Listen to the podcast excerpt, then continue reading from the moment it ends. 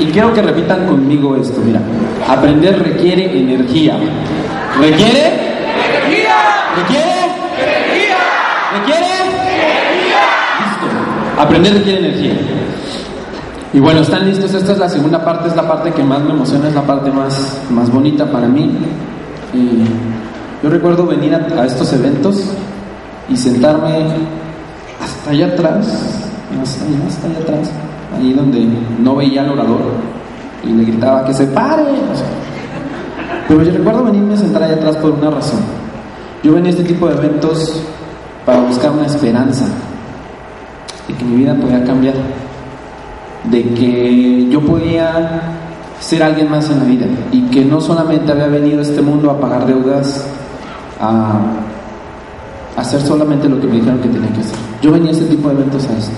Esta es mi historia y con toda la humildad del mundo te voy a abrir mi corazón, te voy a contar todo lo que hay, no voy a dejar nada fuera, voy a decirte todo y quiero que, que la recibas. Si hay algo que es para ti, quédatelo. Si hay algo que no es para ti, simplemente déjalo ir, que no te estorbe. Y si hay algo que tengas que aprender, apréndelo. Pero tómalo en cuenta con mucha humildad, te la voy a compartir. Eh, esta es mi señora esposa, de nombre Amor Rodríguez. Es bien complicado, no, no, bueno, aparte de estar casado, pero es complicado que tu esposa se llame Amor, porque tus amigos, ¿cómo crees que le dicen?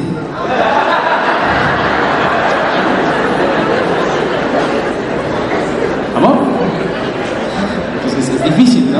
Y de repente cuando entramos a algún lugar y vienen mis amigos y le preguntan, oye, amor, ¿cómo esto?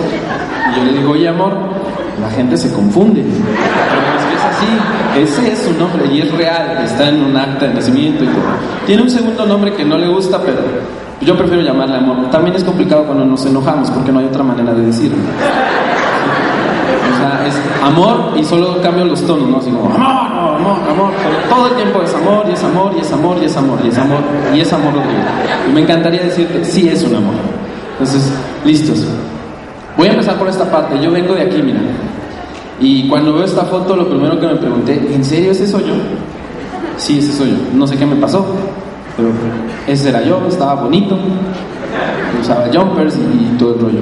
Y la verdad es que, mira, yo nací en 1983 en la ciudad de Oaxaca. Actualmente tengo 32 años, este diciembre cumplo 33 años. Y la verdad, él es mi mamá y ella es mi papá. Yo nací en una familia muy, muy, muy, muy, muy tradicional. Mi madre y mi padre trabajan actualmente en el sector gobierno. Mi mamá lleva 35 años trabajando para el DIF en la ciudad de Oaxaca. Eh, ha sido empleada toda su vida y la verdad es que para sacarme adelante a mí y a mi hermano realmente se ha puesto unas bien difíciles. Él es mi papá, eh, también trabaja para el gobierno, lleva cerca de 37 años trabajando, dos años más, también ha sido empleado toda su vida. Entonces yo crecí con esos parámetros, con esas referencias. Mi madre y mi padre se casaron muy jóvenes, se casaron a la edad de mi madre tenía 18 años, mi padre tenía 20 años. Eh, ninguno de los dos tiene carrera, ninguno de los dos tienen títulos profesionales. Ellos, pues simplemente con lo que la vida les dio, con eso fueron construyendo. Me sacaron adelante a mí, sacaron adelante a mi hermano. Eh, realmente no, no, no puedo quejarme. Yo fui un niño que dentro de lo poco o mucho que mis padres me podían dar, siempre estuve contento y siempre estuve agradecido porque me festejaron todos los cumpleaños, tuve bonitas navidades, tuve, realmente tuve todo lo que yo quería de pequeño. Y, realmente estoy bien agradecido con mis papás porque a pesar de todo eso es- me inculcaron muchos valores. El primer valor que me inculcaron es el- la unión familiar, el amor. Porque mi mamá y mi papá, en, el caso de mi mamá, mi mamá es adoptada. Mi abuela, la parte materna, no es mi abuela sanguínea, mi madre es adoptada, entonces pues familia por parte de ella no tengo. Y mi padre, eh, cuando él era muy pequeño, su papá falleció y su esposa, o la mamá de mi papá, buscó otra pareja. Entonces por ahí tampoco tengo familia. Entonces desde que nacimos mi núcleo familiar es muy pequeño. Es mi mamá, es mi papá, es mi hermano Eduardo y soy yo. Y eso no- nos hizo una familia muy unidos, nos hizo una familia muy, muy tradicional. Y como toda familia tradicional, pues mis padres pensaron, pues, pues vamos a, si nosotros no tuvimos la opción de poder pues, ser exitosos profesionistas, si no tuvimos la opción de poder salir adelante y trascender con un empleo, pues mis papás buscaron darme lo que ellos creían que era lo mejor, que honestamente pues sí está bastante bien porque me prepararon y me dieron la educación. Yo recuerdo que, que pues bueno, yo desde pequeñito fui a colegios eh, públicos, yo no, yo no asistí a colegios pues privados, yo no tuve como la opción de pequeño ir a, colegios privados, en algún momento por ahí del bachillerato tuve la opción de ir algunos años, pero, pero no fue algo muy padre. Y era yo, y la verdad te voy a ser muy honesto, eh, yo actualmente solamente tengo el grado máximo de escolaridad es bachillerato con 7.9, que claro. Nunca fui por ese papel, ahorita no lo necesito, pero yo truqué mis estudios y ahorita te voy a decir por qué. Eh, desde chiquito yo, yo empecé a tener conceptos de riqueza. Mira, mis primeros conceptos de riqueza que yo tenía mi, este es mi amiguito el rico, es mi amiguito el millonario, nótese, y pues este soy yo. Y, de pequeño yo empecé a ver que, que la riqueza era un medio eh, para tener o ser un poquito mejor tu vida. Este niño que yo te muestro en esta foto eh, tenía juguetes diferentes a los míos. Sus papás tenían autos diferentes mis papás no tenían coche, los papás de él tenían cuatro autos. Y, comencé a notar eso de chiquitos. Yo, yo decía, bueno, mis papás no tienen eso, yo no tengo acceso a todos esos juguetes y crecí así, pero no me importaba, pero yo ya tenía un leve concepto de, de, lo que era riqueza, de lo que era el dinero y de lo que podía ser como un medio para obtener aquello que buscas o que tú deseas. Y realmente para mí fue, fue bastante eh, difícil porque pues, más adelante yo era un chavito tímido, era un, chavo en la época de secundaria, bastante introvertido, yo no era muy social, yo no podía relacionar con muchas personas, a las niñas bonitas de mi escuela nunca les hablé, por miedo al rechazo, por miedo a la burla, por miedo a la crítica. Y más adelante empecé a tomar ciertos valores, empecé a crecer, empecé a agarrar confianza en mí mismo, las cosas empezaron a mejorar, tuve acceso ya a una preparatoria privada, donde los niños eh, bien pues llegaban en autos eh, de marca, yo llegaba en el vía paso, bien paso, ¿cómo se llama aquí? El, ¿Cómo dijiste? ¿Los vales? Viene vales, Yo llegaba en, transporte público y ahí empezó un, conflicto en mi cabeza porque a mí me gustaba eh, todo lo que la gente pues de dinero tenía, ¿no? Las comodidades que tenían. Yo no sabía que algunos pues hacían grandes sacrificios para tenerlo. Y la verdad es que toda esa etapa del bachillerato yo la viví así, en medio de, entre gente pues que tenía pues, recursos bastante buenos, yo que no los tenía y que los deseaba. Y a, la edad de 19, 18 años yo reprobé la, un semestre de bachillerato. Y mis papás eh, decidieron aleccionarme y tomaron la opción de mandarme a trabajar con un tío que era ingeniero mecánico. Entonces a esa edad de 18 años, más o menos un promedio, yo empecé a, mi primer trabajo. Desde los 17 años hasta los 28 años yo he trabajado. Y la verdad llegar a ese taller mecánico para mí no fue fácil, porque venía yo en una escuela privada donde veía a los niños ricos y que me pusieran a lavar eh, piezas de motores con gasolina no fue fácil y me dolió muchísimo. En ese taller mecánico, pues la verdad es que yo, me, yo estaba enojado, estaba frustrado, no me gustaba mi realidad. Para eso de los 19, 20 años, eh, empecé a regresar a los estudios. Empecé a retomar la parte del bachillerato, entonces lo concluí. Tenía toda la decisión firmemente de estudiar diseño gráfico y eso era lo que yo quería hacer para dedicarme pues, de por vida, porque me gustaba mucho la parte del diseño. Tomé algunos cursos de diseño, me gustó, asistía a una escuela por las mañanas, por las tardes iba a trabajar a un café como Italian Coffee, no sé si lo conocen, allá hay franquicias, y trabajaba ahí. Pero en ese lapso yo me enamoré de esta niña. Pero esa niña en ese momento tenía de 18 a 19 años. Yo ahí he de tener como 20 años más o menos. 20 o 20 o 21 años. Y pasó algo que, que, para mí en mi vida es, es lo que marcó un parteaguas de, de mi futuro. Y, como te lo digo, real. Para 2006 Cuando yo tenía exactamente 21 años, mi esposa me dio este, esta luz en el camino, me dio esta niña de nombre Valeria Riva Palacio. Y la verdad te voy a ser bien honesto, cuando yo, cuando a mí me entregaron a esa niña, en el 2006, yo para ese entonces, eh, por ahí, yo le dije a mi papá, fue muy difícil, oye papá, acabé embarazada a mi, a mi novia. Y recuerdo que mi papá me dijo, una, o sea, me dijo unas cosas duras, pero ciertas. Yo siento mucho, en esta casa lo tenías todo, pero un hijo no te lo puedo mantener. Esa es tu responsabilidad. Eso te toca a ti, no me toca a mí. Lo tenías todo, podrías haber sido un exitoso profesionista, mira a tu hermano, qué ejemplo estás poniendo, etcétera, etcétera, etcétera.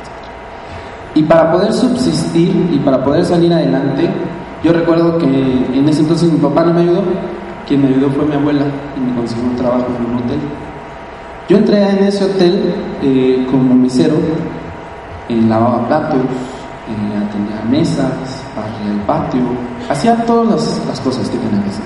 Yo recuerdo que ganaba 1.550 pesos a la quincena, más propinas. Era bien difícil, para los que son padres saben de lo, de lo que estoy hablando.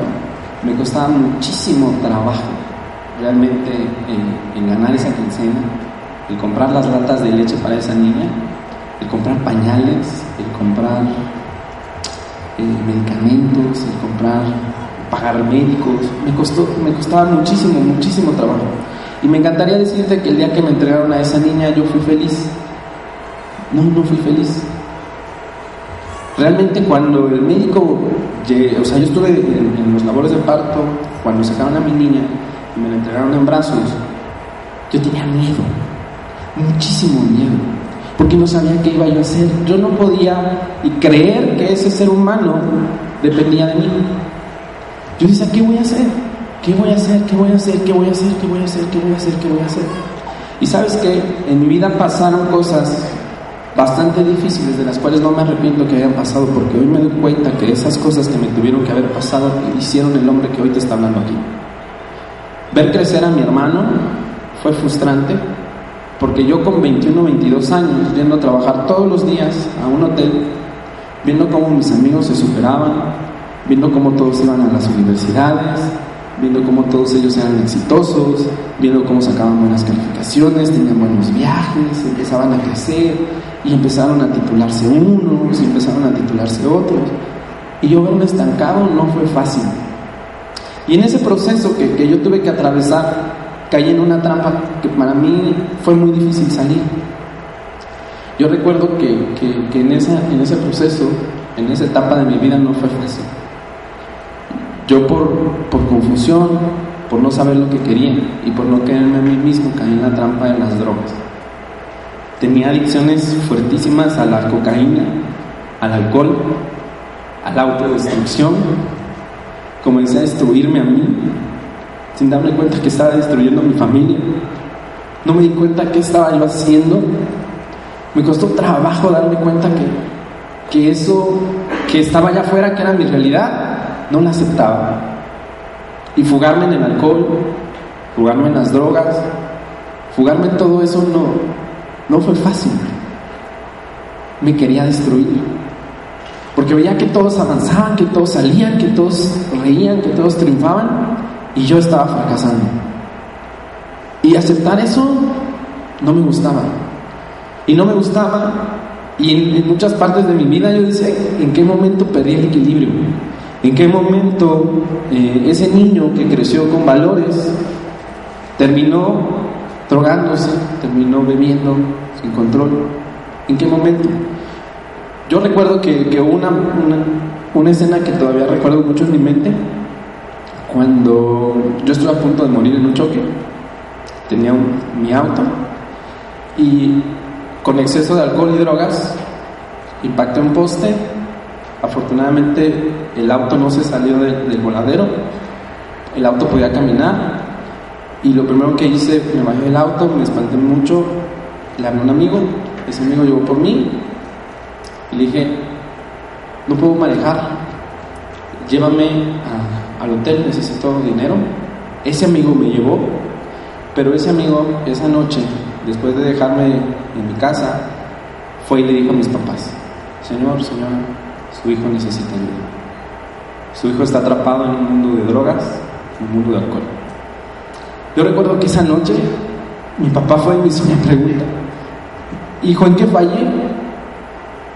Como padre. Y yo no pude responder.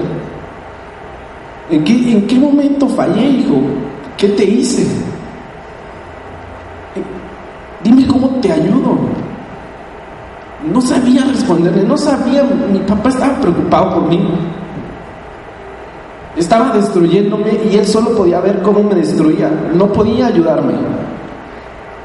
Y el no poder ayudarme era frustrante, no solamente para él, para mi hermano, para mi madre, para mi familia, para mis abuelos, para los seres que me rodeaban, para mi esposa. Mi hija quizás no se daba cuenta, pero mi padre sí se daba cuenta y necesitaba ayudarme. Ver en sus rostros la desesperación, para mí son imágenes que no se me olvidan, que no se me olvidan porque necesitaba ayuda realmente. Mi padre en su desesperación buscó un, anexo, para quienes no sepan qué es un anexo, es un centro de rehabilitación, es una cárcel para personas con problemas de adicción en la ciudad de Campeche, a 19 horas de la ciudad de Oaxaca. Mi padre me llevó con una desesperación en los ojos por salvar a su hijo. El que necesitaba salvarse era yo. Me llevó mi hermano. No me quedé en ese centro de rehabilitación. Regresé a la ciudad de Oaxaca y mi padre me dijo, te tengo que ayudar, pero no sé cómo. Eh, tal vez eh, esto que yo te diga eh, es parte muy mía, pero yo pertenezco a un grupo de, de Ya no asisto desde hace, pues desde, que, desde que estoy en el negocio, tres años, seis meses, pero cuando yo llegué a un grupo de rehabilitación de este tipo,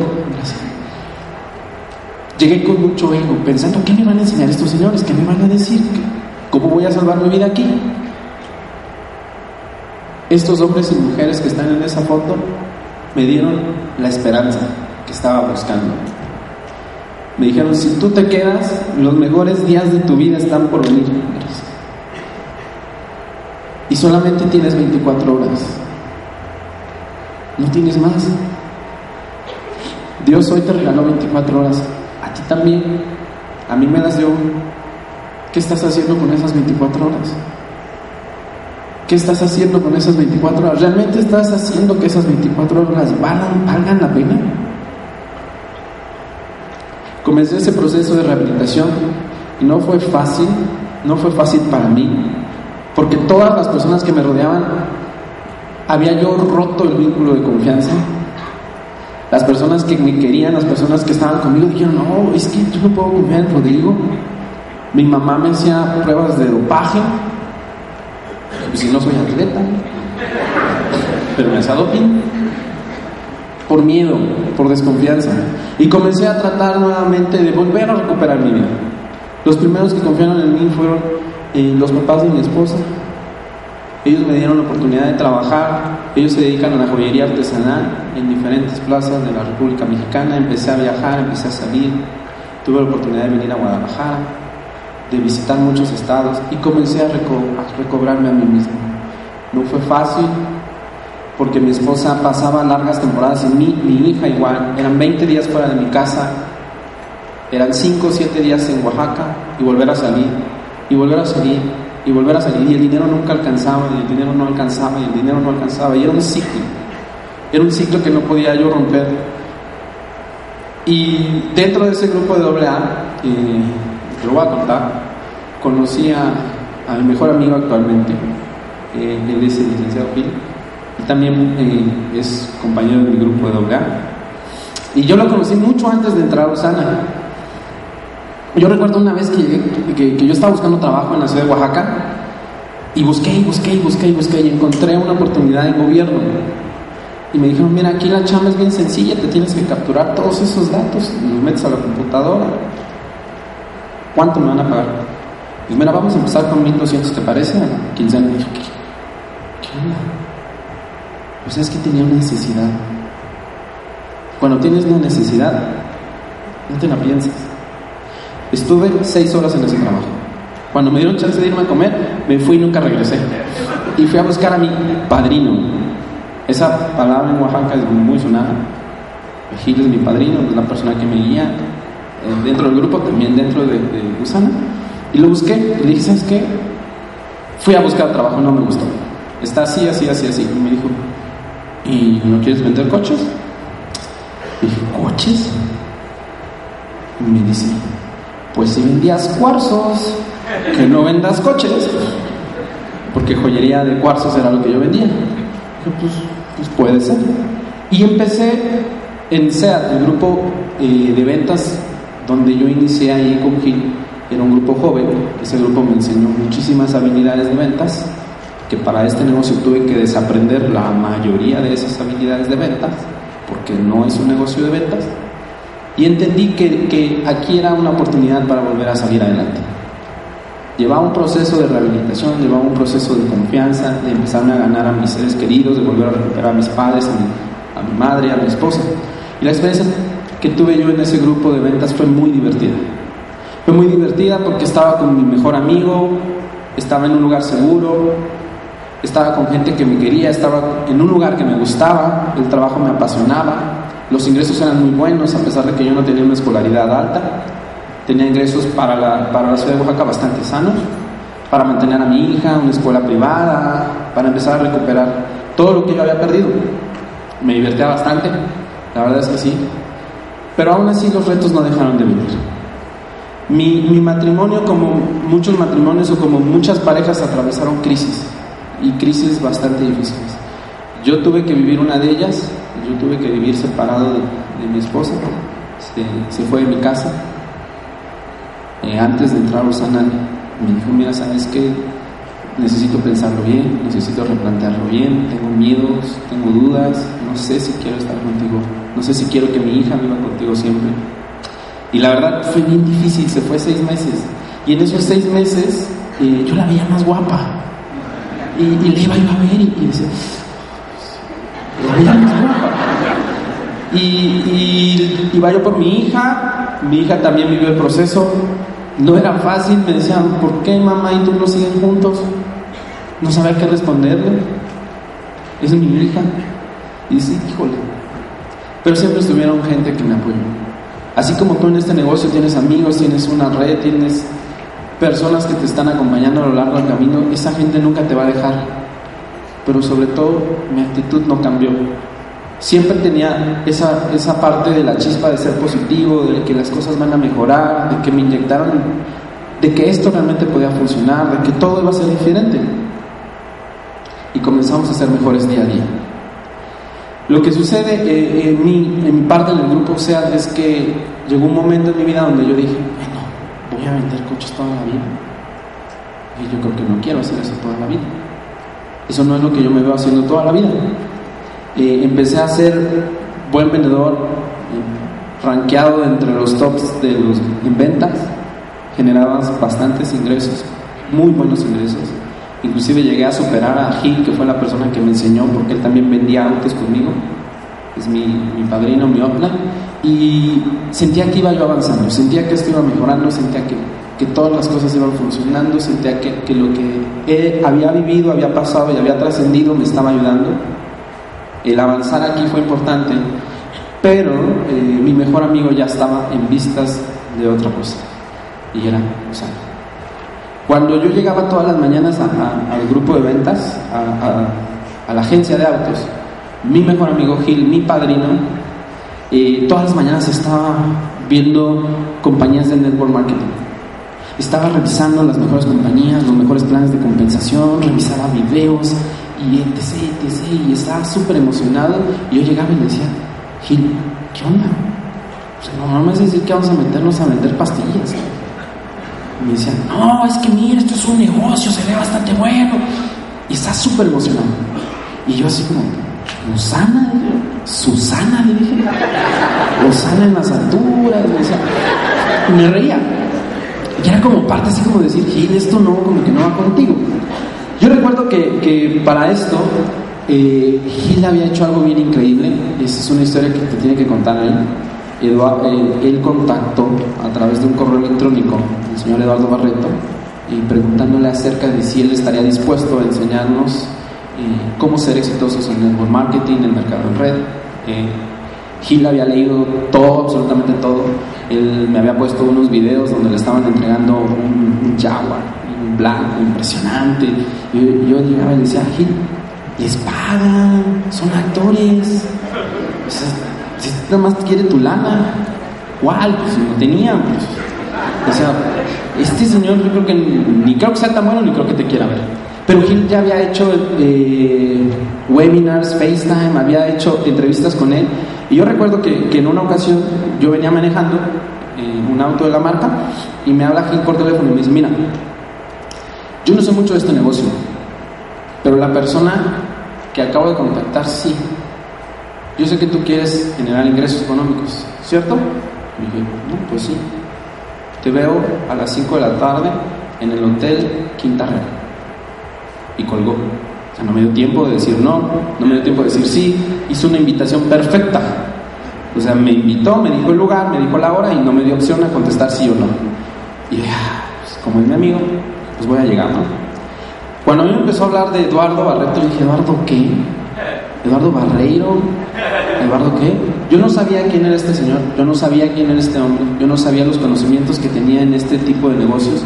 Este hombre tiene 23 años de conocimientos en esta industria, la edad que tiene Ricky, en conocimientos de network marketing, es Million Dollar Club, va por su quinto, sexto millón de dólares en esta compañía, o sea, tenía todas las credenciales, pero yo no sabía quién era. Y recuerdo que esa tarde venía eh, de, estar con su familia eh, en la ciudad de Oaxaca, de pasear, de conocer las ruinas, etcétera, etcétera, etcétera. Y esa fue la primera presentación en la ciudad de Oaxaca donde no había ni un solo distribuidor inscrito. No había nada, no había eventos, no había salones, no había gente, no había, no había nada. Y recuerdo que en esa presentación que nos dio, nos habló de Robert Kiyosaki, nos habló de los productos, nos habló de la compañía, nos habló de la industria, nos habló de un sistema, nos habló de absolutamente todo. ¿Qué entendí? Nada. Nada es nada. Pero ¿sabes qué? Ese hombre me dio luz en mi vida. Ese señor me dijo, si tiempo y dinero no fuera un problema en tu vida, ¿qué estarías haciendo? Y yo, yo me quedé así. ¿Será? Y yo, yo dije, mira, tienes 28 años. ¿Qué pasaría si intentaras y no funcionara? No pasa nada. Arriesgar no es sinónimo de perder. Arriesgar es sinónimo de ganar. Eso es muy importante.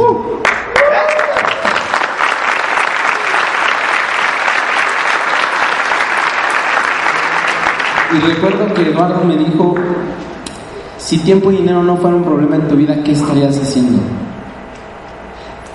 Nadie en 28 años de mi vida me había preguntado eso. ¿Y qué crees? Empecé a soñar. Y yo dije, wow, si tiempo y dinero no fuera un problema, ¿qué estaría yo haciendo? Y me fui con esa pregunta todo el camino, todo el camino. Si tiempo y dinero no fuera un problema, ¿qué estaría yo haciendo? ¿Qué estaría yo haciendo? Yo no me la pensé mucho para entrar en negocios, ¿sabes? Lo que te están ofreciendo estos hombres y mujeres, nadie te lo va a ofrecer allá afuera. No me la pensé. Yo dije, puede ser cierto, lo voy a hacer. Y tomamos la decisión de iniciamos. Las tres personas que ves en camisa roja somos, somos los que empezamos en la ciudad de Oaxaca. Es el licenciado Gil García, es el offline de más de 1200 personas en Oaxaca. Les sigo yo y mi amigo Luis Ángel. Y esa fue la primera capacitación que tuvimos. No sabíamos hacer el negocio, no sabía hacer nada de este negocio, pero iniciamos ese viaje. No importaba cómo, importaba el por qué, para qué lo íbamos a hacer. Olvídate del cómo. Si quieres algo en la vida, primero investiga para qué lo quieres. El cómo llega con el camino. No te preocupes, va a llegar. Y lo que empezó con un sueño de cuatro personas, Luis Ángel, Gil, su servidor y mi mejor amiga Bere, fue un reto. No fue fácil despegar en un equipo no, no fue como irse de paseo por el parque. Realmente hubo muchísimos retos. Yo me inscribí el 27 de agosto del 2012. Ese día, ese, día yo estoy dado de alta en este sistema USANA. Yo recuerdo que el ingeniero Julián, nuestro offline y mentor también, nos habló aquella mañana y nos dijo, ¿saben qué? Se, se tienen que inscribir ya porque esto, esto, esto, y nosotros nos metió una urgencia increíble y yo estaba entre la duda de si inscribirme o no inscribirme porque le quería comprar un escape a esta bella moto que costaba 17 mil pesos el famoso escape. Y dije, ¿escape o, o Usana? ¿Escape o Susana? ¿Escape o Susana? Y estaba haciendo, ¿escape o Susana? Y llegó Gil, recuerdo esa mañana, y con su característica, pues, tiene una voz muy grande, tu tarjeta tu tarjeta, me dijo así. Ahí está. Se la di. Me dice, mira, te toca atender a ese cliente, ve, ahorita regresan. Entonces yo como, sí, sí, sí, atendí, regresé. Cuando regresé yo ya estaba inscrito.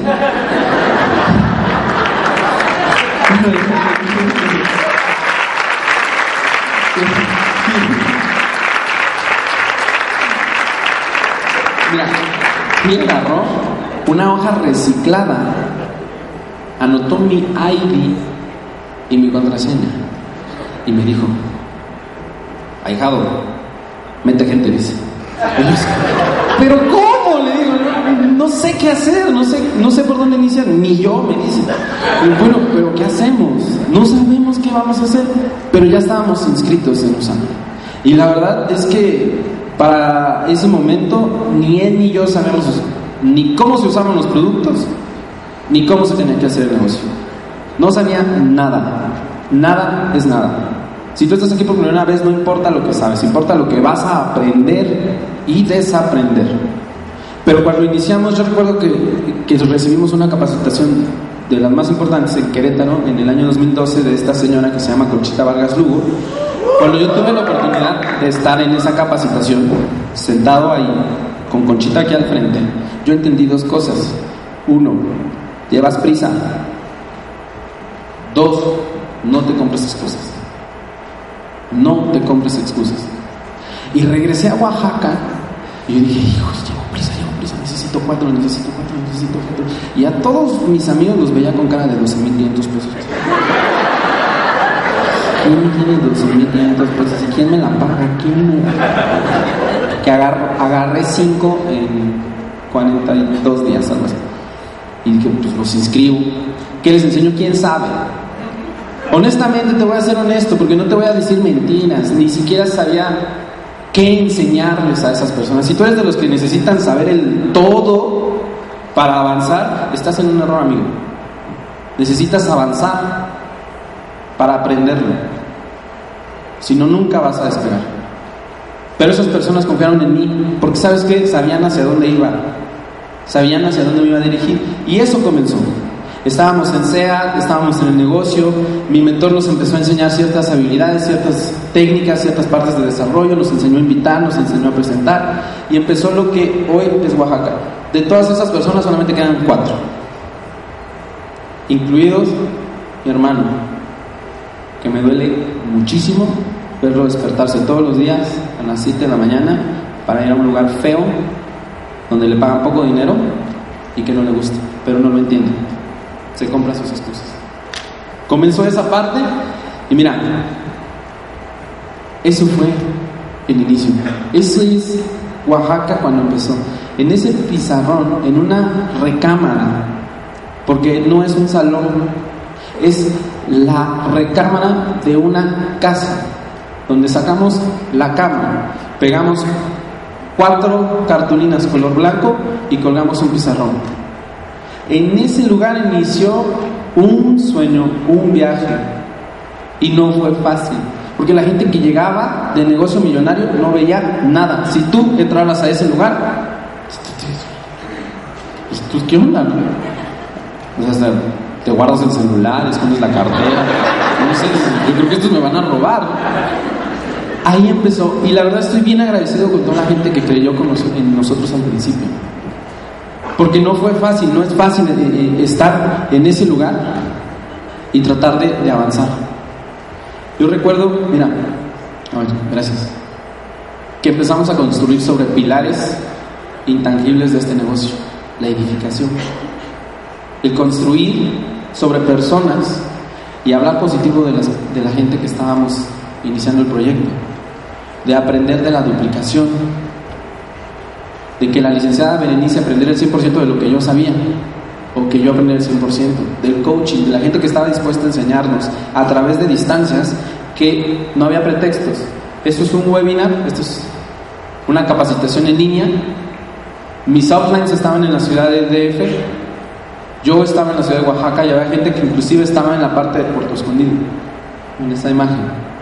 Pero lo que nunca faltaron fue ganas. Ahí todavía pertenecíamos al grupo SEA y este es mi offline hill explicándole a ese señor que está inscrito que no hace nada el plan de compensación de Usana. Sobre ese polviento cofre, Gil dibujó tres centros de negocios. Y le dijo, mira, este eres tú, que le dice a cuatro, que le dice a cuatro, que le dice a cuatro, y vamos a ganar dinero. El cómo no importaba, las ganas eran más importantes. Y con todas esas ganas, ¿qué crees? Cuando tú quieres algo en serio en la vida, te van a poner pruebas. Y a lo mejor ya las estás viviendo. A lo mejor estás atravesando retos en este momento en tu vida y en tu negocio que te están midiendo para ver si realmente aquello que quieres lo quieres en verdad o solamente estás jugando. Yo recuerdo que recibí una llamada de la agencia y me dijeron eh, el gerente general del grupo está buscándote a ti, eh, el licenciado Gil, los esperamos a las 4 de la tarde. Me tengo miedo porque sabía que venía. Cuando yo llegué a la, agencia, vi a Gil con su cara blanca, es moreno, y le digo, ¿qué onda? ¿te hablaron? Sí. Pues vamos. Y me dice, digo, ¿sabes qué, Gil? Yo creo que nos van a correr. Recuerdo que nos dijo, pues favor que nos hacen, ¿no? Pues, no tienes hijos. Bueno, yo recuerdo que entré a esa, a esa sala, a esa oficina de, de, nuestro gerente y puse mi celular para grabar.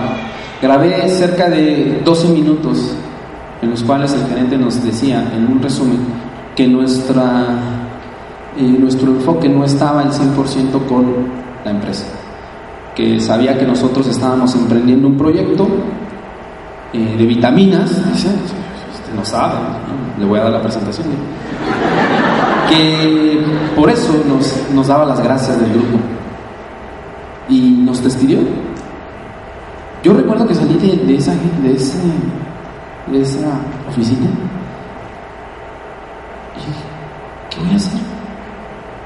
No tengo estudios, no tengo preparación, llevaba tres meses en el negocio, un libro y nada.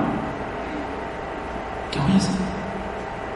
Gil salió, hizo su propia reflexión, yo hice la mía, llegué a mi casa y no tuve el valor de decirle a mi esposa que me habían despedido por miedo.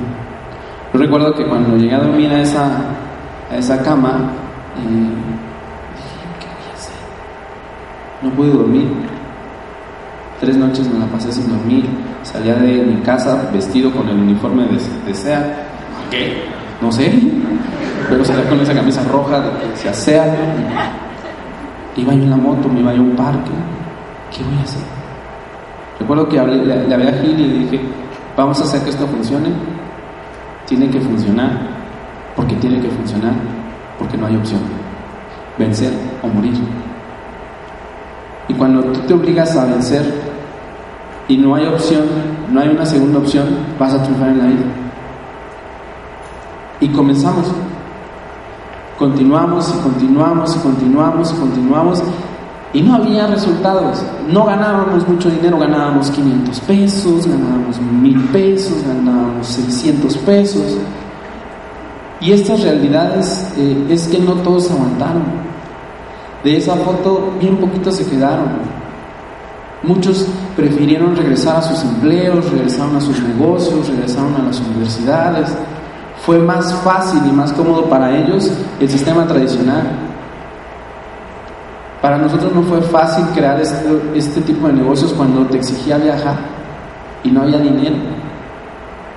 Cuando tenías que estirarte, dejar dinero en la casa y, venir a, una, a un evento como estos, que nosotros en la ciudad de Oaxaca no teníamos este tipo de eventos, nosotros teníamos que irlos a buscar a 7 horas a la ciudad del DF, a 12, 14 horas a la ciudad de León desde Oaxaca. Y empezamos a ver pequeños logros, el corporativo nos apoyó para una pequeña multa de estrategia, no ganábamos dinero, pero todas las noches llegaba a mi casa y ver esas imágenes, hubo momentos en que yo dije, ¿cuándo? ¿Cuándo va a llegar el resultado? ¿Cuándo voy a empezar a disfrutar aquello que me dijeron? ¿Cuándo van a empezar a llegar los ingresos? ¿Cuándo van a empezar a llegar los viajes? ¿Cuándo voy a empezar a regalar sonrisas a mi familia? ¿Tú crees que yo pensé en rendirme? Veía eso cada vez que llegaba a mi casa. Jamás. Jamás. Ayer me lo preguntaban, ¿pensaste en rendirte? Nunca. Para mí no fue opción.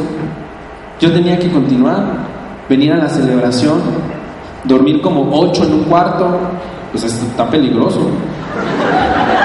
Bien peligroso. Por el tema de seguridad del hotel, ¿no? por otras cosas, pero ocho en un cuarto, es en serio. Como balacera, diría Eduardo Barretos, hasta las paredes. ¿no? no sé si usar el baño es complicadísimo.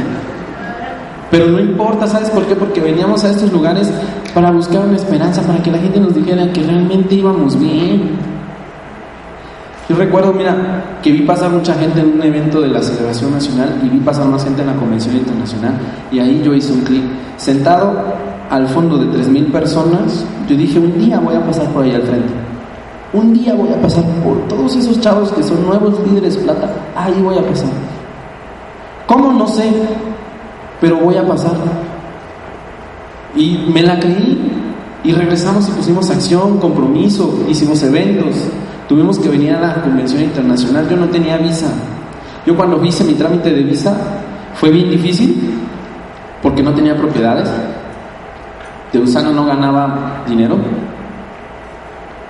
Y para una persona que en su parámetro y en, su, sus pues, relacionados no tiene nadie que haya viajado, pues ni siquiera al extranjero, ni siquiera mi gente tenía pasaporte. Y yo me la creí. Y dije, ¿sabes qué? Yo sí puedo ir. Cuando yo llegué a la entrevista consular, el cónsul solamente me hizo cuatro preguntas. ¿A dónde vas? ¿Por qué vas? ¿Crees que vas a ganar mejor? ¿Con quién se va a quedar tu hija? Me dio una visa por 10 años. Y yo dije, esto no me la creí. Aquel joven que, que hizo un desastre su vida y la de sus papás estaba avanzando. Ya tenía la visa, pero no tenía cómo llegar a Utah. Más difícil, ¿no? Empeñé todo lo que tuve que empeñar, vendí todo lo que tenía que vender. Pero valió la pena, porque lo que me iban a dar estos eventos iba a ser más importante. Esa convención internacional para mí rompió un cable. Íbamos seis personas de Oaxaca. Mi upline no le dieron la visa. Tres años tuvo que esperar para venir a su primera convención internacional. Yo tuve la oportunidad de ir y lo que yo vi ahí fue esperanza. Vi jóvenes como yo, vi gente como tú, estaba avanzando, que no importaba de dónde venías, quién eras, o qué hacías, o qué no hacías, o qué dejaste de hacer, que tenía un fin común, que era avanzar, trascender, crecer. Y yo dije, esto es increíble, lo tienen que ver más gente. Y comprarme esa idea y ver tu país allá al frente y decir, yo vengo de México. Yo soy de esa gente que se estira y que paga el precio para tener sus sueños. Y venir a esa convención te hace tener enfoque, te hace construir equipos y organizaciones y las cosas empezaron a funcionar. Venimos a la celebración en 2014, ver pasar a todos, pero ha sido pagar sacrificios. No tienes idea de cuántas veces ese autopedido me costó mucho trabajo hacerlo. Pero no había opción. Yo te digo lo mismo, tú no tienes opción o qué opciones tienes de ser libre financieramente allá afuera. De verdad, sacar ese autopedido era muy difícil para mí. Porque no me gustaba vender, porque no me gustaba exponerme al, al rechazo, porque no me gustaban muchas cosas. Y tuve que vender cosas que yo valoraba muchísimo. Pero lo tenía que hacer. Mira, los retos más difíciles eran que la gente se burlara de mí, yendo a presentar mi negocio millonario en esa moto los días de lluvia. Iba tal y como vengo vestido, con la corbata volando, como yogi, de Mario Bros. empapado de agua, bajándome de la moto, diciéndole a los ojos a las personas que este negocio iba a cambiar de su vida. La mía no había cambiado, seguía siendo igual, manejaba la misma moto, pero ¿sabes qué? No hay excusas. No hay excusas. Yo recuerdo que en ese evento de, del señor José Juan Palma, diamante actualmente, mentor de Ricky, uh, mira, estas cinco personas viajamos de la ciudad de Oaxaca a DF con los pesos contados. Los pesos contados. Tanto para casetas, tanto para gasolina, tanto para el hotel, tanto para comer. Contados. Pero cuando tú tienes un sueño, nada te detiene. Regresar de ese eh, evento en la ciudad de, DF fue bien difícil. Porque de regreso se, eh, nosotros se lo contábamos al señor José Juan. Eh, veníamos de DF, Oaxaca, en la camioneta de mi amigo, y se nos cortó una llanta a la una de la mañana, en carretera. Pues llevamos cuatro hombres, nos bajamos, cambiamos la llanta, pusimos la, la refacción, avanzamos, no sé, 80, 70 kilómetros más, se ponchó la otra llanta. No traíamos dinero. Tenía 28 años. Me sentí frustrado.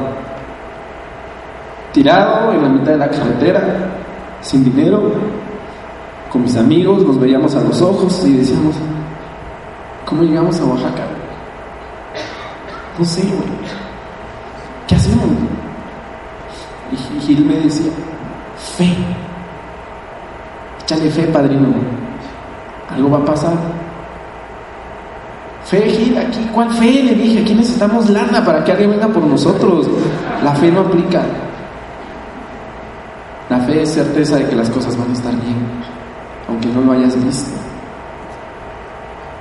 Y nos quedamos media hora pensándonos, cada quien se cuestionó lo que se tenía que cuestionar, con el cielo estrellado. Yo decía, ¿cuándo Dios? ¿Cuándo? Ya llevo un año y no ha pasado nada.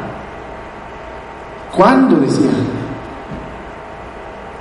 Luis en su momento de lucidez, cuando se dio cuenta, la, el sistema de asistencia vial de la camioneta todavía aplicaba a meses de, de vencer. Vamos a marcar en la asistencia vial. No tengo crédito. No tengo batería. Bueno, cargamos un celular, marcamos al número. Gracias a Dios llegó la grúa. Lo que no sabían es que no teníamos dinero para pagar la última caseta. No sabíamos cómo lo íbamos a pagar. Pero cuando nos subieron a la grúa, el señor de la grúa nos dijo, no me los puedo llevar a todos. Me ponen una multa federal. Le rogamos al señor de la grúa, accedió. Mi amigo Omar y mi amigo Luis se fueron en, la camioneta, en la cajuela. Era una Altea Free Track de SEA. Y Gil y yo nos fuimos sentados con el chofer. Llegamos a Oaxaca a las cuatro y media de la mañana, sin un peso, sin camioneta, pero con fe de que las cosas iban a funcionar, de que todo iba a estar mejor. Persistir, no desistir, resistir. Y una ley que no puedes saltar. Ser, hacer, tener. ¿Quién eres? No me digas tu nombre, dime quién eres. ¿Qué valores tienes? ¿Qué te mueve? ¿Qué te inspira? Cuando sepas eso, el hacer va a ser muy fácil, porque es un sistema, es una metodología. Lo mismo que hace el señor Rick, lo mismo hace el señor Héctor, lo mismo hago yo, lo mismo hace el señor Eduardo Paco. Hacemos lo mismo, presentamos la oportunidad y los resultados van a llegar.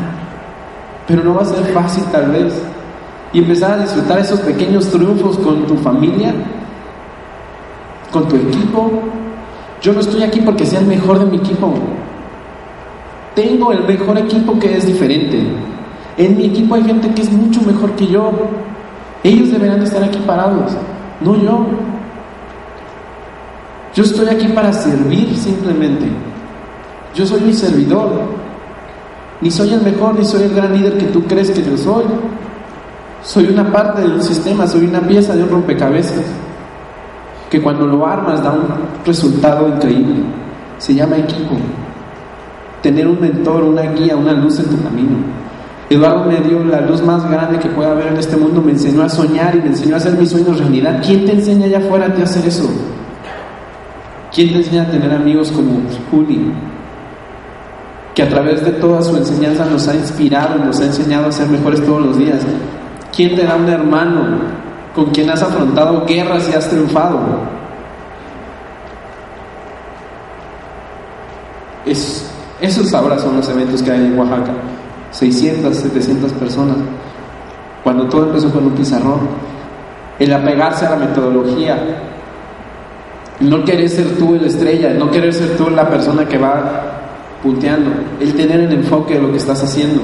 El jamás detenerse, el venir a todas las cumbres de liderazgo. Yo te exhorto, si tú estás aquí, no puedes faltar a la cumbre. No puedes faltar a la cumbre. Mira, ahí está, hacia la cumbre.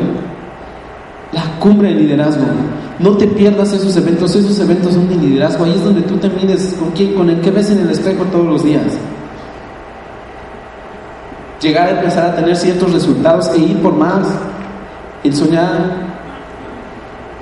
Y si te quedas, solo si te quedas y pones la acción, un día tu mamá te va a decir estoy orgulloso de ti.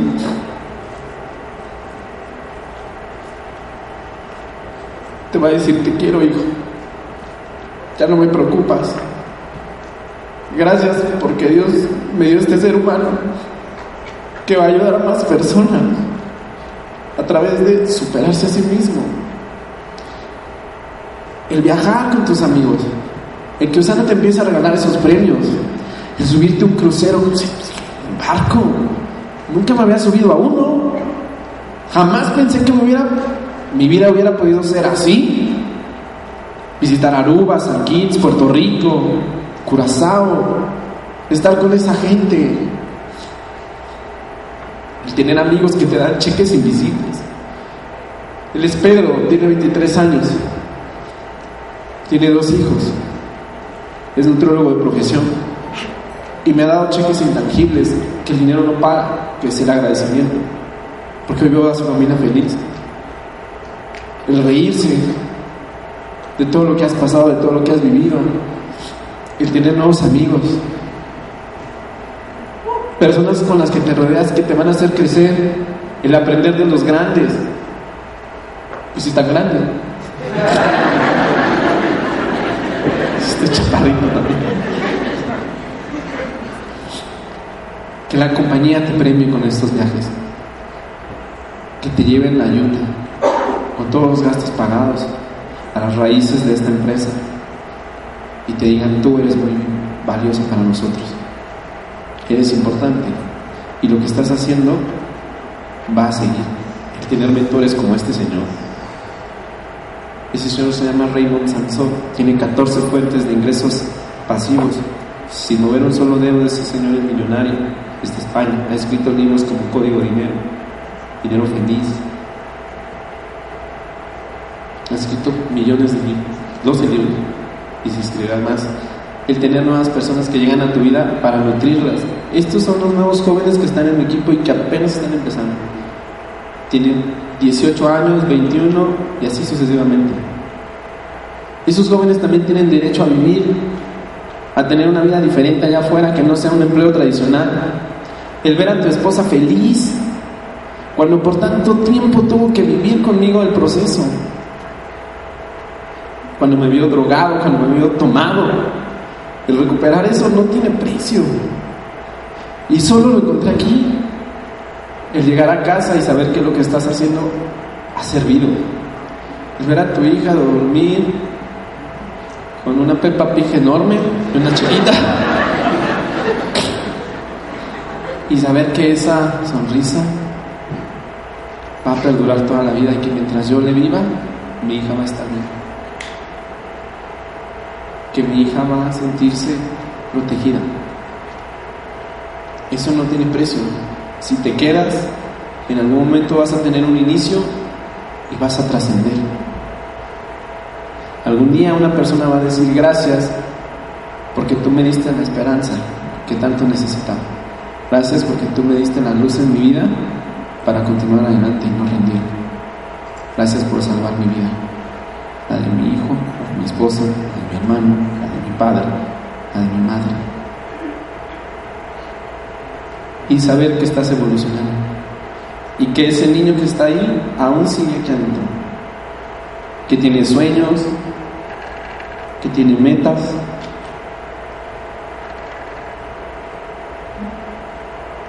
que sabe hacia dónde va, que sabe que vamos a construir con un equipo, que vamos a ir a los siguientes niveles. Pero ¿qué te inspira? A mí esto me inspira. Esta es una carta que me hizo mi hija, ya tiene pues, más de tres meses. Dice, papi, te quiero mucho, tú eres mi sol y mi cielo. Tú me cargas hasta mi cama, me das un beso. Yo te quiero porque tú trabajas y no te das por vencido. Porque tú ya eres líder rubí y esmeralda y, y lo que quieres.